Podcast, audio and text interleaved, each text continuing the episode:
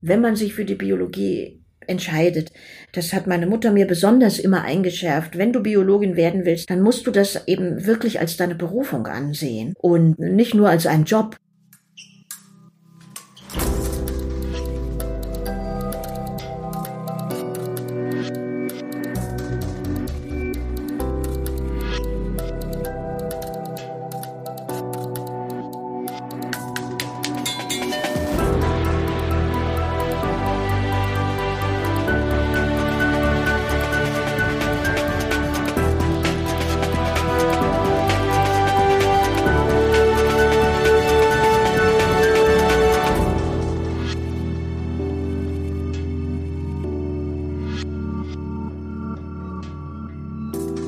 Herzlich willkommen zu unserer 13. Episode des Durchfechter.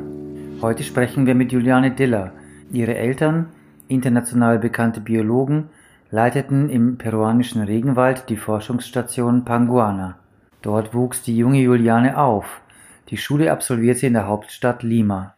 Am Heiligabend 1971 fliegt sie mit ihrer Mutter zurück in die Dschungelregion. Die Maschine stürzt ab. Niemand überlebt, außer der 17-jährigen Juliane. Die Baumwipfel der Urwaldriesen fangen ihren Sturz ab. Zehn Tage lang kämpft sie sich durch den Dschungel. Jahre später übernimmt Juliane Diller selbst die Leitung von Panguana und baut die Forschungsstation zu einem erfolgreichen Naturschutzprojekt aus. Damals hat mich der Dschungel gerettet und jetzt rette ich ihn, sagt sie. Mein Name ist Timur Dien und ich wünsche euch jetzt viel Spaß mit dem Durchfechter.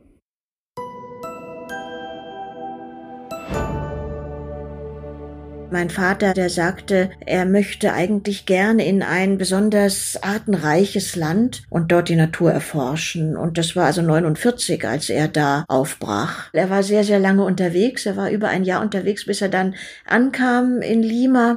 Meine Mutter ist dann nachgekommen. Die war dann 1950 mit dem Schiff gekommen und sie haben in Peru geheiratet am Sonnenwendtag St. Johanni am 24. Juni. Das war auch wichtig für beide, weil die Sonne für sie als Lebensspender eben auch ein Symbol war. Und ich bin dann 54 dort geboren und, und aufgewachsen. Ökologische Arbeit, das war damals noch ein Fremdwort, das war für meinen Vater schon immer wichtig. Die Anpassungen an den Lebensraum, an die Umwelt. Sie reisten eben sehr viel herum und im ganzen Land, in der Wüste, an der Küste überall auch entlang und in, in den Anden und auch im Regenwald. Und ich war dann mit vier oder fünf Jahren das erste Mal dabei. Und da gibt es einen Brief, den meine Mutter an ihre Mutter, meine Großmutter, geschrieben hat, die damals in Berlin lebte. Und da schrieb sie schon, das Mädchen ist total begeistert vom Regenwald, von den Stimmen und den Gerüchen, den Geräuschen, den, den, den schönen Farben. Und sie hatten eine Stelle ausgesucht in Zentralperu, in, in der sogenannten Selva Central, also im Tieflandregenwald, aber doch noch im andennahen Bereich. Das ist ungefähr so 140 Kilometer Luftlinie entfernt von den östlichen Ausläufern der Anden in dem Gebiet. Nachdem mein Vater den Ort erkundet hatte und fand, das ist wunderschön, da kommen wir hin, sind wir dann dorthin gezogen und, und so ist Panguana gegründet worden. Und hauptsächlich dreht sich um die Erforschung dieses so komplexen und wirklich außerordentlich diversen Ökosystems und um den Schutz dieses Waldes, der ja ja für uns alle klimatisch eben auch besonders wichtig ist. Also uns ist es nicht sehr abgegangen, dass wir keinen elektrischen Strom dort hatten. Wir haben keinen Kühlschrank gehabt. Es gab natürlich auch petroleumbetriebene Kühlschränke, aber die waren teuer und meine Eltern verdienten nicht so viel als Wissenschaftler da drüben. Und außerdem wollte meine Mutter das nicht. Die hat gesagt, dieses Gerät macht Geräusche, die die Natur stört. Das war vielleicht doch etwas übertrieben, aber sie wollten auf keinen Fall irgendetwas tun, was ein, ein Störfaktor dort ist. Nichts Lautes, kein Generator natürlich, den hatten wir niemals. Und wir haben jetzt einen, um bestimmte Geräte laufen zu lassen, aber wir sind sehr froh über den Solarstrom, weil das ist das einzige Wahre dort. Ne? Und im Nachhinein denke ich auch, wenn meine, meine Mitschüler mich dann gefragt haben, ja, aber das muss doch furchtbar entbehrungsreich gewesen sein, das Leben. Sicher war es das, aber ich habe das also eine sehr große Bereicherung empfunden und war traurig, als ich dann wieder in die Schule musste.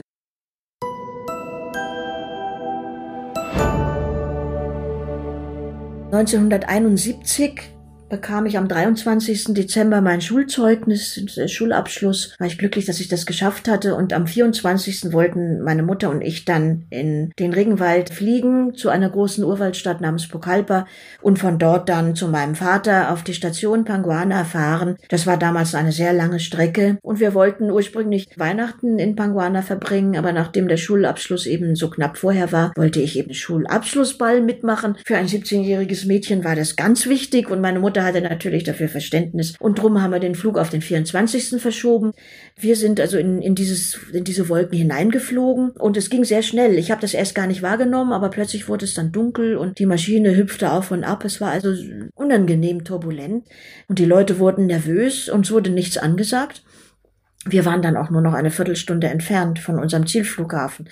Und es fing an zu blitzen und wir hörten sogar den Donner. Und so nah war das Gewitter, dass man das über das Dröhnen der Turbinen hören konnte.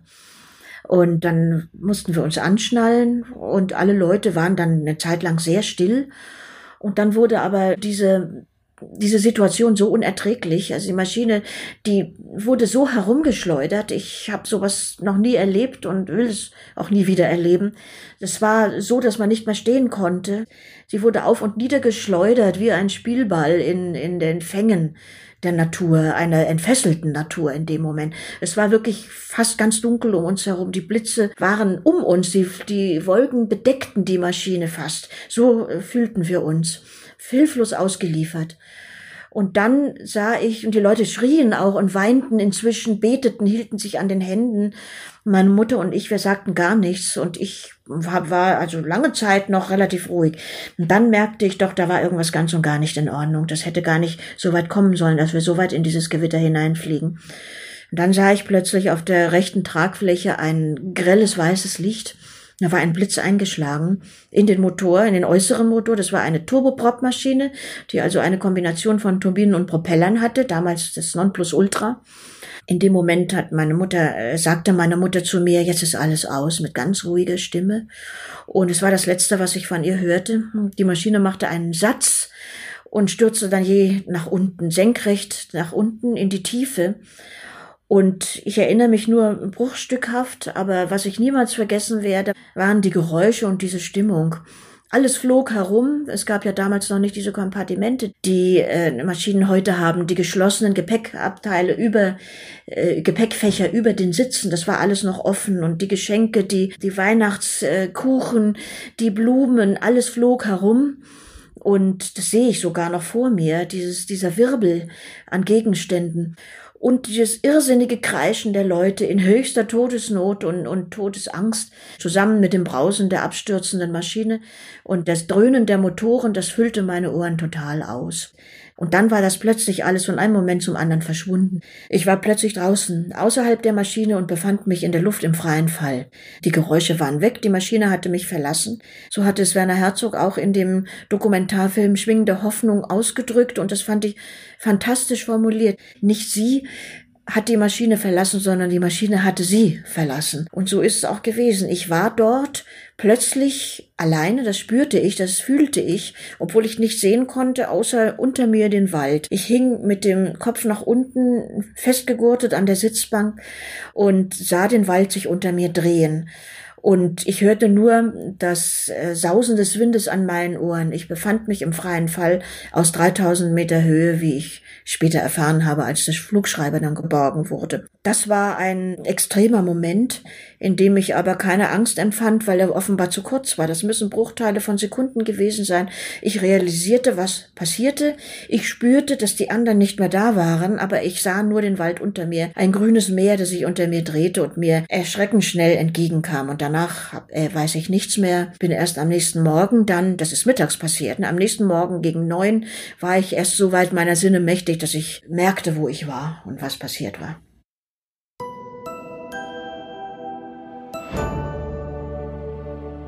Ich hatte einen schrecklichen Albtraum, in dem ich, wie selber mit einem Motor ausgerüstet, irrsinnig schnell an einer Wand in einem dunklen Raum entlang raste. Und ich wachte dann aber dann langsam auf und spürte, dass es, es regnete, als ich zu mir kam. Ich spürte diese Feuchtigkeit schon bevor ich bei Bewusstsein war und dachte, ich muss aufstehen und duschen. Und ich konnte diesen Entschluss nicht fassen, aufzustehen. Und als ich das dann endlich für mich soweit festgelegt hatte, dass ich jetzt einfach nur aufstehe und zur Dusche gehe. In dem Moment bin ich aufgewacht. Und ich lag auf dem Rücken und sah ins Kronendach eines Waldes. Ich bin sehr kurzsichtig und hatte meine Brille natürlich bei dem Sturz verloren. Aber das Erste, was ich wahrnahm, war, dass dieser Wald ganz ähnlich aussah wie der Wald, in dem ich mit meinen Eltern eineinhalb Jahre gelebt hatte. Der Wald von Panguana. Ich hörte die Stimmen der Tiere, ich hörte das Plätschern von Wasser, die Insekten, die Vögel, die Frösche, und es waren alles Geräusche, die kannte ich von unserer Station. Die hatte ich durch die, dadurch, dass ich meine Eltern immer begleitet hatte in den Wald, alle kennengelernt. Wenn ich jetzt im Meer gewesen wäre oder in Eis und Schnee oder in der Wüste, ich weiß auch nicht, was ich dann gemacht hätte.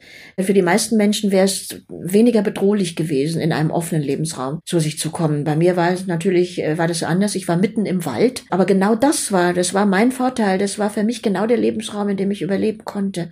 Ich hatte das wahnsinnige Glück, dass an der Stelle, wo ich abstürzte, da suchte ich ja nach Überlebenden, nach meiner Mutter und er fand niemanden, dass ich da eine kleine Quelle entdeckte und in dem Moment daran dachte, was mein Vater mir gesagt hatte, als jemand sich mal verlief in Panguana auf unserer Station und in dem Wald. Er sagte zu mir, wenn du dich verläufst und da sieht dann ein Baum aus wie der andere und man weiß nicht, ob man jetzt vorwärts, rückwärts oder seitlich gehen soll und du hast das Glück, meinte er, ein fließendes Gewässer zu finden oder ein rinnendes Gewässer, folge dem in Fließrichtung und lass es nicht mehr aus den Augen. Und wenn du Glück hast, dann findest du irgendwann ein größeres Gewässer und dann vielleicht auch Menschen. Krokodile, also Kaimane dort, das war ein großes Thema. Ich kannte sie von der Station her. Wir badeten ja da im Fluss. Wir hatten ja sonst kein anderes Wasser. Aber dort, wo ich abstürzte, als ich dann nach einigen Tagen einen größeren Fluss fand, Dort gab es ganz viele Kaimane. Ich sah sie überall in der Sonne liegen. Das machen sie ja sehr gerne tagsüber. Und ich äh, konnte dort nicht am Flussufer entlang gehen, weil das Ufer zu dicht bewachsen war. Ich musste also im Fluss gehen, entweder warten oder schwimmen oder mich treiben lassen. Und Kaimane haben die Angewohnheit, wenn sie irgendeine Gefahr empfinden, dann schmeißen sie sich ins Wasser. Sie werfen sich ins Wasser und tauchen. Und das war ein Problem für mich, weil ich war ja im Wasser und trotzdem haben sie sich ins Wasser gleiten lassen, sind also auf mich zu ins Wasser gesprungen. Und das Wasser war trüb, weil der Fluss gestiegen war durch die vielen Regenfälle und ich nicht wusste, wo sind sie jetzt. Ich konnte sie nicht sehen, musste aber weiter dort schwimmen. Das war sehr unangenehm. Das habe ich auch wirklich so empfunden. Ich habe halt darauf vertraut, dass sie so sich verhalten, wie sie in Panguana waren.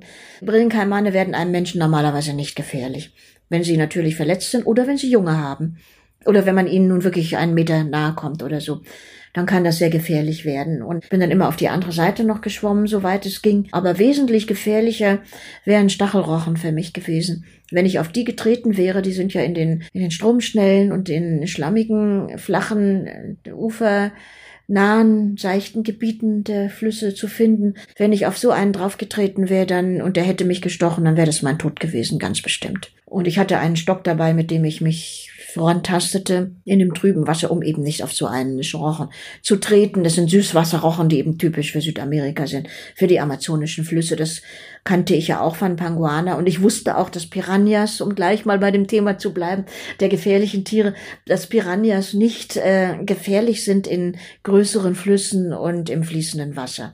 Das war für mich niemals eine grüne Hölle und es war ein Lebensraum, den ich einzuschätzen wusste und in dem ich auch äh, viele Tiere beobachten konnte, trotz meiner Kurzsichtigkeit. Und ich sah eben auch Tiere, die normalerweise sehr, sehr scheu sind. Ich sah Brüllaffen und ich sah äh, Spießhirsche, die sehr verfolgt wurden, auch damals schon. Und äh, für mich war das also ein eigentlich ein untrügliches Zeichen, dass dort keine Menschen waren. Aber das war natürlich eine Horrorvorstellung und ich habe sie versucht, nicht weiter fortzuspinnen und ist mir auch gelungen, mehr oder weniger. Als ich gerettet wurde, das war am elften Tag, ich hatte ein Boot gefunden, was so allein schon unglaublich war und ich dachte, ich halluziniere. Bin dann die Nacht dort geblieben, da war ein kleiner Unterstand, wo der Außenbordmotor dieses Bootes lag und ein Fass mit Treibstoff. Da bin ich die Nacht über geblieben und am nächsten Tag regnete es, darum bin ich dann nicht weitergegangen, weil ich konnte das Boot nicht bewegen, es war zu schwer für mich und ich war so geschwächt inzwischen und es war mein Glück, es war meine Rettung, dass ich es nicht geschafft habe, sondern dort geblieben bin. Denn am Abend um fünf Uhr ungefähr kamen Waldarbeiter und Kautschuksammler aus dem Wald, erst drei, später nochmal zwei. Das war für mich, als ich die Stimmen hörte, war das wie der Klang von Engelsstimmen, wie Engelsgesang. Da habe ich mich aufgerichtet und sie kamen und sahen mich, erstarrten mich an, erstarrten geradezu und dachten, ich wäre irgendeine Wassergöttin oder ähnliches, weil es da gibt da ein Hybridwesen aus Delfin und einer blonden Frau, die in größeren Gewässern allerdings lebt, die Yakumama, die Wassermutter. Und das erzählten sie mir dann später, sie hätten geglaubt, ich wäre irgend so etwas oder ein Geist. Aber ich äh, sprach sie auf Spanisch an und sagte, ich heiße Juliane und ich bin mit der Lanzermaschine abgestürzt. Wisst ihr davon? Ja, natürlich wissen wir davon. Haben sie gesagt, jeder weiß das. Aber die ist immer noch nicht gefunden worden. Und ich dachte dann sofort an meine Mutter. Und dann zurück in die Zivilisation sozusagen. Das war dann seltsam für mich. Alleine überhaupt nach so langer Zeit von Menschen umgeben zu sein. Und ich bin diesem Lebensraum dankbar dafür, dass er mir das Leben gerettet hat. Und das ist auch bitte ein ganz starkes Motiv, dass ich heute versuche, diesen Wald zu retten, der für mich damals so wichtig war und für uns alle heute in anderer Art auch wichtig ist.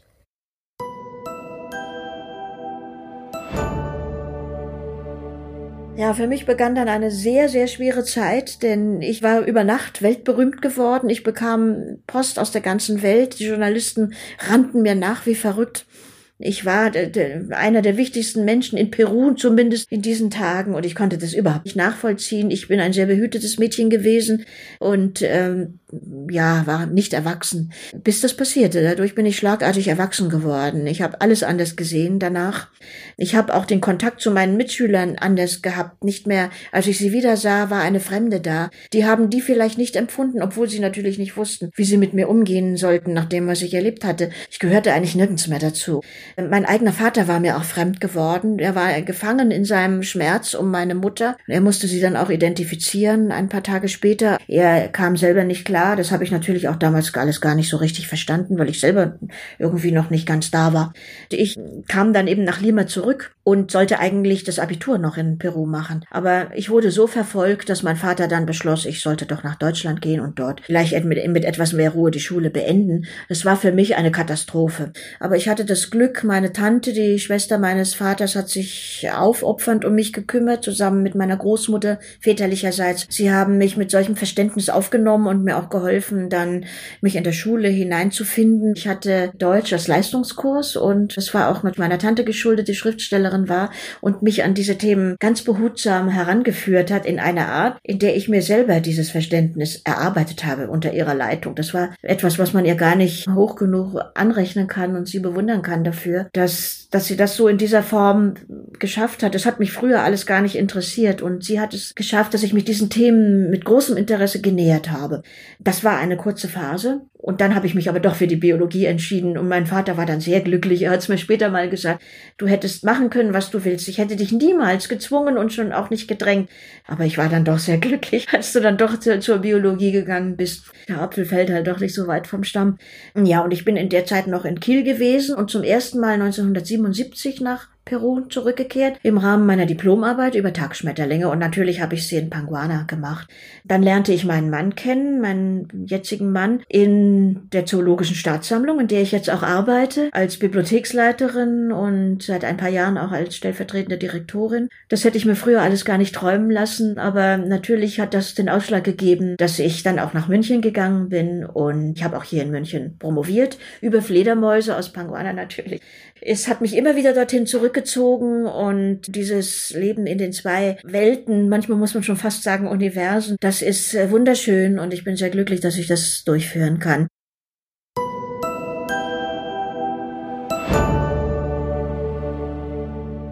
Bis zum Tod meines Vaters im Jahr 2000 hat er sich immer um Panguana und das Management dort gekümmert. Er hat also Doktoranden und Diplomanten nach Panguana geschickt, die äh, dort ihre Arbeiten gemacht haben, sodass da auch dann in der Forschung ganz viel vorangegangen ist, worüber er auch sehr glücklich war.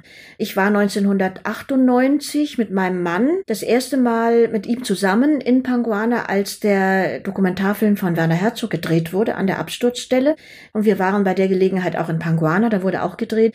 Als wir zurückkamen, da, da ging es meinem Vater schon nicht mehr so ganz so gut, aber er freute sich sehr, dass wir zusammen dort gewesen waren und versuchte mich da näher heranzuführen an die Arbeit, die, die dort zu machen wäre, weil er ja auch darüber nachgedacht hat, wie es weitergehen soll. Ne? Und es war natürlich sein Wunsch, dass ich es übernehmen würde, dann die Leitung und das Management und auch die Koordination der Forschung dort. Aber so richtig Verantwortung zu übernehmen als Leiterin, das war was, darüber hatte ich gar nicht nachgedacht. Aber als wir zurückkamen von der Filmreise mit Werner Herzog, da sagte mein Mann schon zu mir, das ist es wert, dass wir uns da engagieren und dass wir da was draus machen. Und letztendlich habe ich es seiner Kraft und, und seinem Rückhalt, den er mir gegeben hat, zu verdanken, dass ich da richtig in diese Aufgabe hineingewachsen bin. Es ist inzwischen ein ganz großes Projekt geworden. Und das ist was, was mir immer wieder Neukraft gibt und mich auch immer wieder dazu bringt, weiter voranzuschauen. In Südamerika geht es um das elementare Erhalten überhaupt dieser Lebensräume, Großräume. Das sind riesige Gebiete, die jeden Tag abgeholzt werden. Und das ist alles Land, das äh, für den Klimaschutz verloren ist dann. Und das ist was, womit wir uns sehr beschäftigen und engagieren. Man ist da wirklich in einer Bringschuld, dass man eben auch sich mit diesen Themen auseinandersetzt, Argumente liefert, die einen vernünftigen Naturschutz möglich machen und die Diskussion aufrechterhalten zu diesen Themen. Auch provokant zu sein ist wichtig, oft nicht allen nach dem Munde zu reden, weil damit kommt man da dann auch nicht weiter. Das ist in Südamerika oft recht schwierig, weil man dann auch äh, leicht dann schnell in, in äh, gefährliche Situationen geraten kann. Gerade wenn man eben Gruppen bekämpft, die illegal arbeiten, illegale Goldwäscher zum Beispiel oder illegale Brandrodung, die ja oft auch in europäischer Hand ist oder in asiatischer. Das ist leider so. Und das sind oft dann Firmen oder Organisationen mit ganz viel Geld, die alle Leute bestechen und einen bedrohen. Und ich habe das selber erlebt. Und das ist, was einem natürlich zuvor wenn man beginnt mit solchen Arbeiten überhaupt nicht bewusst ist, dass man auch mal in so ein Gleis geraten kann. Das ist aber letztendlich doch auch wichtig, wenn man das mal wirklich hautnah erlebt hat, für die eigene Entwicklung, für die Entwicklung von Kraft und Widerstand und Selbstbewusstsein und auch das Verlieren der Angst vor solchen Situationen. Wenn man die theoretisch kennt, dann ist das was anderes, als wenn man es selber mal erlebt hat. Das gibt einem seltsamerweise einen Impuls, obwohl es nicht ohne ist und das Leben manchmal bedroht sein kann. Es gibt einen den Impuls, jetzt erst recht weiterzumachen und auch ein Beispiel für andere zu sein, denen zu helfen, vielleicht dieselben Interessen mit durchzusetzen. Das halte ich auch für ganz besonders wichtig.